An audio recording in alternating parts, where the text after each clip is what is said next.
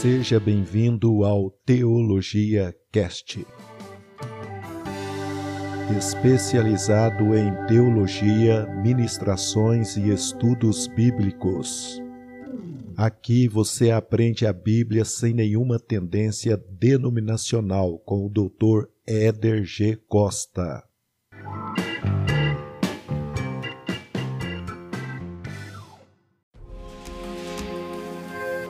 Seja um cristão e obreiro aprovado. Na Faetel Teologia Online, você sai formado e preparado. Cursos de capelania e teologia nas modalidades básico, médio, teologia plena, master e formação pastoral.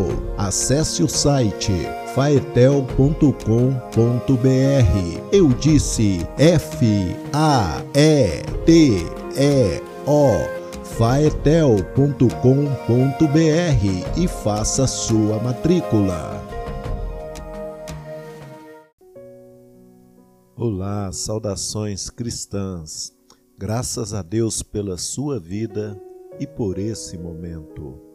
A ceia do Senhor e disse-lhes: Desejei muito comer convosco esta Páscoa, antes que padeça, porque vos digo que não a comerei mais até que ela se cumpra no reino de Deus. E tomando o cálice, e havendo dado graças, disse: Tomai-o e reparti-o entre vós, porque vos digo que já não beberei do fruto da vide até que venha o reino de Deus. E tomando o pão, e havendo dado graças, partiu e deu-lhe, dizendo: Isto é o meu corpo, que por vós é dado. Fazei isto em memória de mim. Semelhantemente, tomou o cálice depois da ceia, dizendo: Este cálice é o novo testamento no meu sangue, que é derramado por vós. Lucas 22, 15 a 20. Introdução. Geralmente, todas as igrejas que proclamam seguir a Jesus Cristo observam a ceia do Senhor. O pão e o fruto da videira são elementos comuns nas assembleias de adoração de vários grupos religiosos. Há basicamente duas ordenanças que Cristo instituiu para a Igreja: o batismo e a ceia do Senhor. Sobre o batismo falaremos mais à frente, e neste discorreremos sobre a ceia e sua importância para o corpo de Cristo. Iremos aprender biblicamente sobre a ceia e como devemos participar dela hoje em dia. O próprio Cristo instituiu a ceia. A Bíblia trata sobre esse assunto em quatro textos, e um deles foi citado na abertura. Os três outros se encontram em Mateus 26, 26 a 29, Marcos 14, 22 a 25 e 1 Coríntios 11, 23 a 26. Quando observamos esses textos, aprendemos como Jesus e os apóstolos celebraram esse momento tão especial. Um fato está claro nesses textos: a ceia foi instituída por Cristo e com relação a isso, não existe nenhuma dúvida entre os seus seguidores. Portanto, cabe aos regenerados entender o significado da ceia e obedecerem de coração a essa ordenança de Cristo. O propósito da ceia. A ceia deve ser celebrada em memória de Jesus. É um momento específico no qual o cristão lembra do sacrifício que Jesus fez na cruz, através do qual nos oferece a esperança da vida eterna. Note que a ceia não é um memorial do nascimento, da vida ou da ressurreição de Cristo. Porque todas as vezes que comerdes este pão e beberdes o cálice, anunciais a morte do Senhor até que ele venha. 1 Coríntios 11, 26. A ceia serve para que o cristão lembre-se da morte do Salvador, do sofrimento e da agonia que ele experimentou para pagar o alto preço dos nossos pecados. Porque nada me propus saber entre vós, senão a Jesus Cristo e este crucificado. 1 Coríntios 2, 2. A crucificação é o tema central do Evangelho da Graça de Deus. Os símbolos da ceia. Dois símbolos foram usados por Jesus para representar seu corpo e seu sangue, o pão e o vinho. É óbvio que literalmente Jesus não ofereceu no momento da ceia o seu próprio corpo, nem seu próprio sangue. Jesus usou simbolicamente pão e vinho. O pão. O pão usado por Jesus era um pão sem fermento, que nos mostra a pureza da massa. Isso porque, na simbologia bíblica, fermento é igual pecado. Como exemplo, veja o uso do termo nesse texto. Um pouco de fermento leveda a massa toda. Gálatas 5, 9. O homem, na verdade, é uma massa que Deus fez do pó da terra, que foi contaminada pelo fermento do pecado. Na culinária, quando a uma massa é adicionado o fermento, ela inicia o processo de fermentação. O fermento, na verdade, é composto de micro-organismos que ingerem e digerem o conteúdo da massa. Processo esse que, em um sentido não higiênico, contamina a massa. Nosso Salvador não foi contaminado com essa fermentação que nós herdamos do pecado adâmico. E justamente por isso ele escolheu o pão sem fermento para simbolizar seu corpo sem pecado na ceia. O vinho. Na simbologia bíblica, vinho está relacionado à alegria. Há lastimoso clamor nas ruas por falta de vinho toda a alegria se escureceu. Já se foi o prazer da terra. Isaías 24, 11. Curiosamente, o primeiro sinal público do ministério de Jesus foi em um casamento ocorrido em Caná da Galileia, no qual ele transformou água em vinho e trouxe de volta a alegria naquela festa. Com certeza, o pecado gera uma tristeza enorme na alma do ser humano. Porém, quando Deus nos perdoa os pecados, essa tristeza é convertida em alegria. Mas se andarmos na luz, como Ele na luz está, temos comunhão uns com os outros e o sangue de Jesus, seu Filho, nos purifica de todo pecado. 1 João 1,7 E porque o reino de Deus não consiste no comer e no beber, mas na justiça, na paz e na alegria do Espírito Santo. Romanos 14, 17. Deus nos perdoa os pecados através do sangue de Jesus.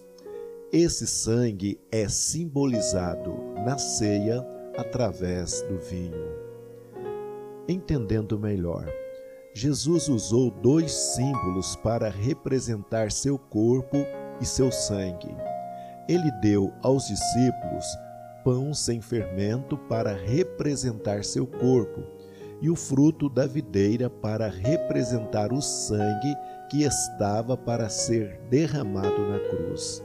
Jesus primeiro orou para agradecer a Deus pelo pão, e então todos o partilharam. Em seguida, ele orou novamente para agradecê-lo pelo cálice, e todos beberam dele. Deste modo, chamou especial atenção para cada elemento da ceia. Disse-lhes Jesus: Em verdade, em verdade vos digo: se não comerdes a carne do Filho do Homem e não beberdes o seu sangue, não tereis vida em vós mesmos. Quem come a minha carne e bebe o meu sangue tem a vida eterna, e eu o ressuscitarei no último dia. Porque a minha carne verdadeiramente é comida, e o meu sangue verdadeiramente é bebida.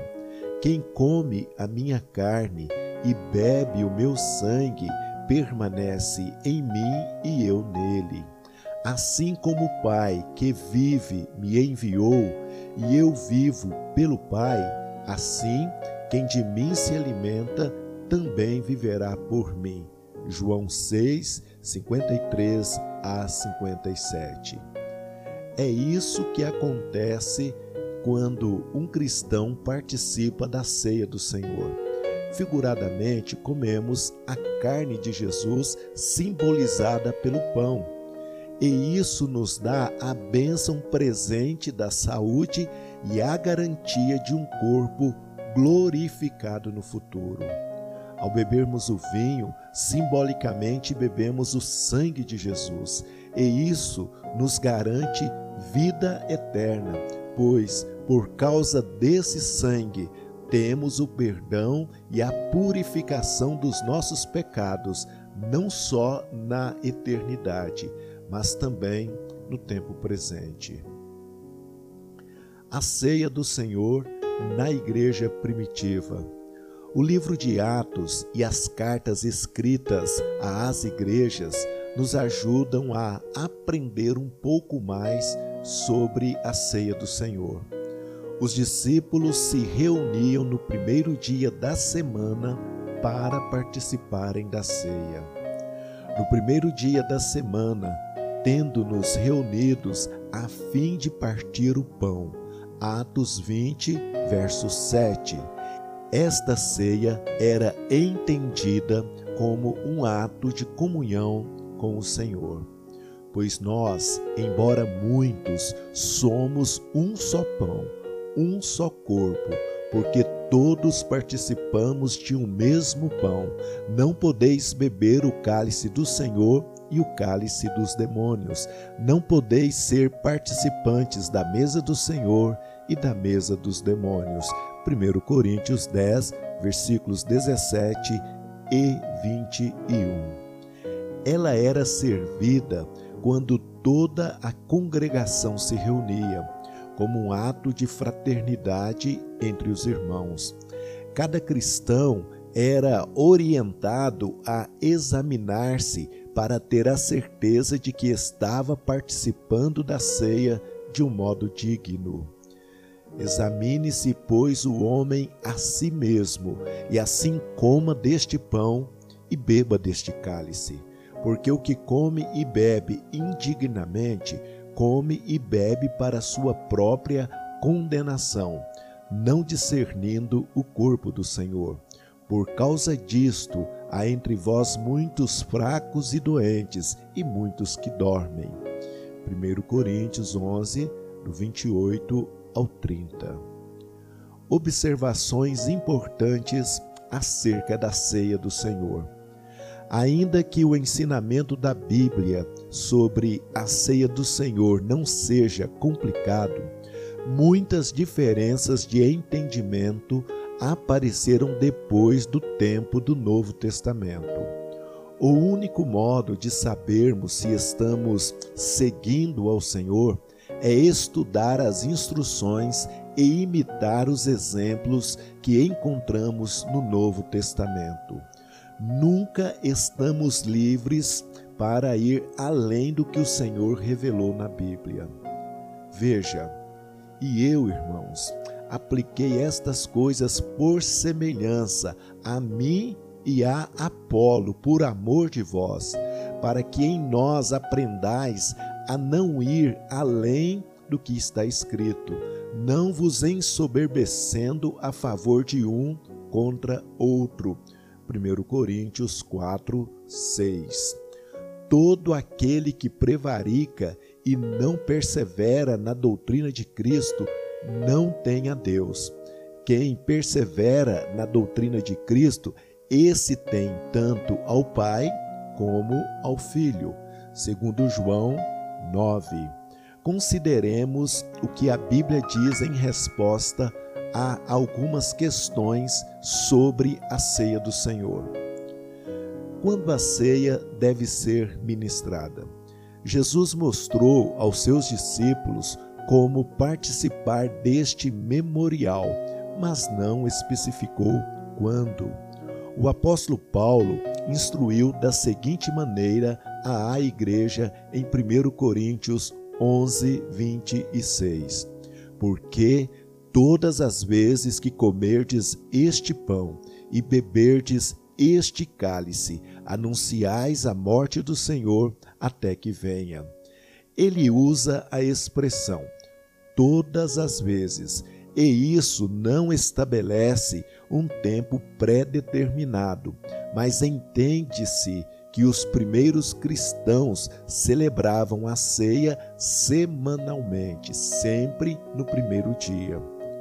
Hoje, de uma forma geral, as igrejas evangélicas celebram a ceia uma vez por mês. Cristo não estabeleceu uma frequência para o ato, mas podemos entender que o apóstolo Paulo ensinou aos coríntios da necessidade de se ter uma reunião específica com esse objetivo. Isso, de certa forma, nos deixa à vontade para determinarmos o período. Em suma, o mais importante é que a ceia deve ser observada regularmente. Onde devemos participar da ceia? A ceia do Senhor é um ato de comunhão entre cada cristão e o Senhor, e é também um ato de comunhão entre os cristãos. E no primeiro dia da semana, ajuntando-se os discípulos para partir o pão, Atos 20, verso 7. A responsabilidade de servir a ceia do Senhor compete à liderança espiritual da igreja, ou, de maneira geral, aos pastores. Nenhum cristão tem respaldo bíblico para ministrar a ceia por sua própria conta em um lugar reservado.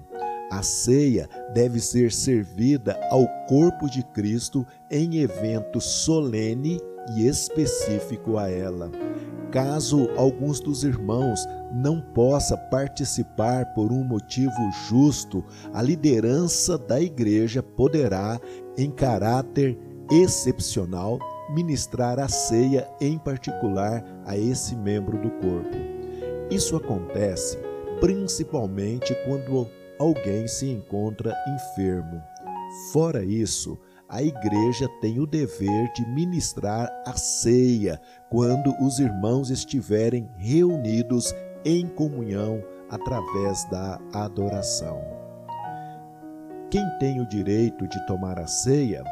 A ceia do Senhor é um ato espiritual partilhado pelo Senhor com aqueles que estão em fraternidade com Ele. Jesus não ofereceu o pão e o cálice a todos, mas aos seus discípulos. E esta é a mensagem que dele ouvimos e vos anunciamos: que Deus é luz e não há nele trevas nenhumas. Se dissermos que temos comunhão com ele e andarmos em trevas, mentimos e não praticamos a verdade. Mas se andarmos na luz, como ele na luz está, temos comunhão uns com os outros, e o sangue de Jesus Cristo, seu Filho, nos purifica de todo o pecado. 1 João 1, 5 a 7. Para o cristão participar da ceia dignamente, ele precisa estar em comunhão com Deus e com os irmãos. Existe também outro detalhe importantíssimo: somente aqueles que já foram batizados para a remissão dos pecados, para entrarem no corpo de Cristo, é que devem participar da ceia do Senhor. Veja, e disse-lhes Pedro: Arrependei-vos, e cada um de vós seja batizado em nome de Jesus Cristo, para perdão dos pecados, e recebereis o dom do Espírito Santo. Atos 2, 38 e também Gálatas 3, 26 e 27. Porque todos sois filhos de Deus pela fé em Cristo Jesus porque todos quanto fostes batizados em Cristo, já vos revestistes de Cristo. A primeira atitude do novo convertido é observar a ordenança do batismo, pois Jesus disse que quem crer e for batizado será salvo. Com relação a esse assunto, falaremos na sequência.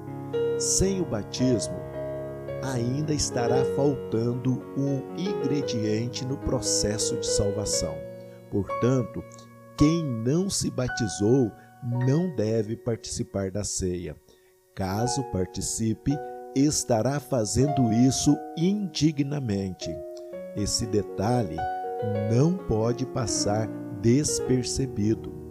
Participar da ceia do Senhor é um direito e um dever daqueles que são salvos e que já testemunharam sua conversão através do batismo nas águas. Não participar indignamente. Conforme foi visto anteriormente, o participante da ceia deve fazer um autoexame para não participar indignamente da mesma a palavra indignamente é com frequência mal entendida. Ela não descreve a dignidade da pessoa. Ninguém é verdadeiramente digno de comunhão com Cristo. Esta palavra descreve o modo como a pessoa deve participar da ceia. A pessoa que não leva a sério esta comemoração está brincando com o sacrifício de Cristo e está condenando a si mesma por não discernir o corpo de Cristo. Por essa razão, devemos ser muito cuidadosos cada vez que participamos da ceia do Senhor. É imperativo que esqueçamos as preocupações mundanas e prestemos atenção exclusivamente à morte de Cristo se tratarmos a ceia do Senhor como um mero ritual ou se a tomarmos levianamente e deixarmos de meditar no seu significado, condenamos-nos diante de Deus. Ceia do Senhor, passado, presente e futuro. Os discípulos de Cristo são privilegiados ao participarem com Ele todas as vezes que celebra-se a ceia do Senhor. Quando ceiamos, ligamos todos os tempos de nossa vida em um ato espiritual, ou seja, ligamos o passado, o presente e o futuro. Passado, em memória de mim. Olhamos para trás, para o sacrifício que Jesus fez na cruz entendemos isto como sendo o fundamento e o centro de nossa salvação. Não podemos esquecer nunca o dia negro no Calvário em que Jesus deu sua vida para salvar a nossa. Presente, quando meditamos no terrível preço que Jesus pagou para nos redimir de nosso pecado, nossa decisão de resistir à tentação é fortalecida.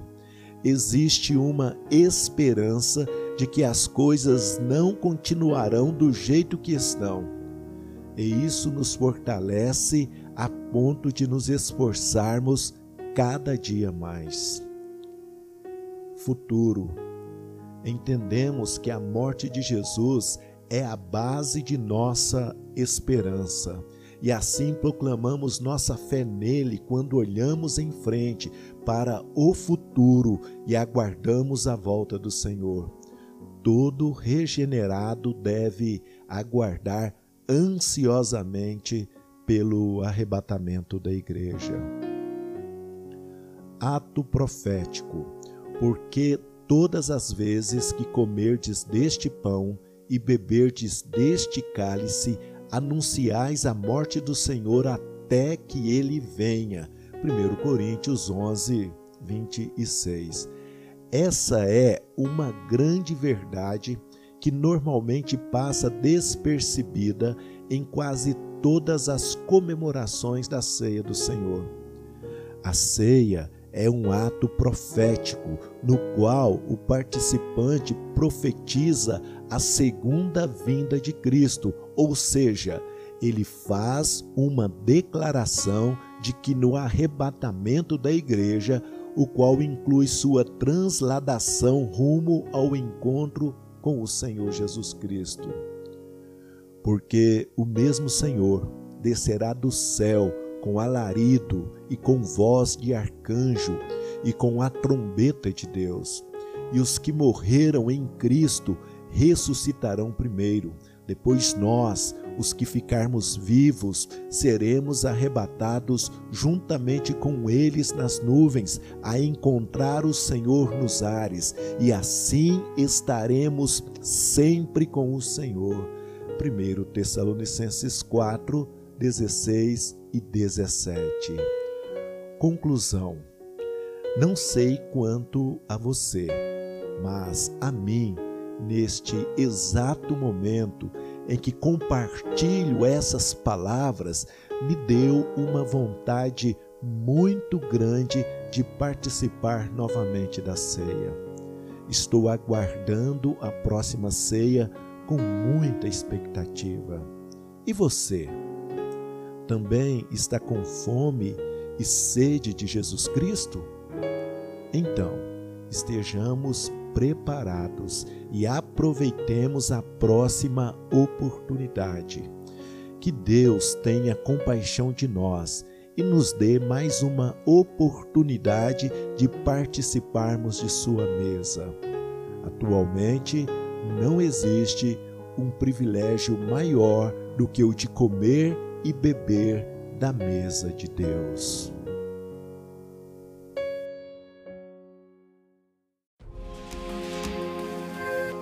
Seja um cristão e obreiro aprovado. Na Faetel Teologia Online, você sai formado e preparado. Cursos de capelania e teologia nas modalidades básico, médio, teologia plena, master e formação pastoral.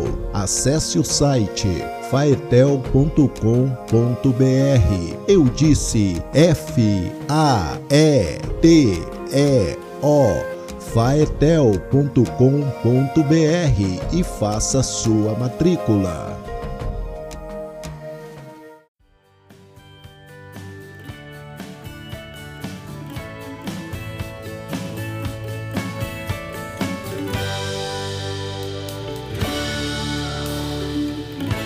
Seja bem-vindo ao Teologia Cast.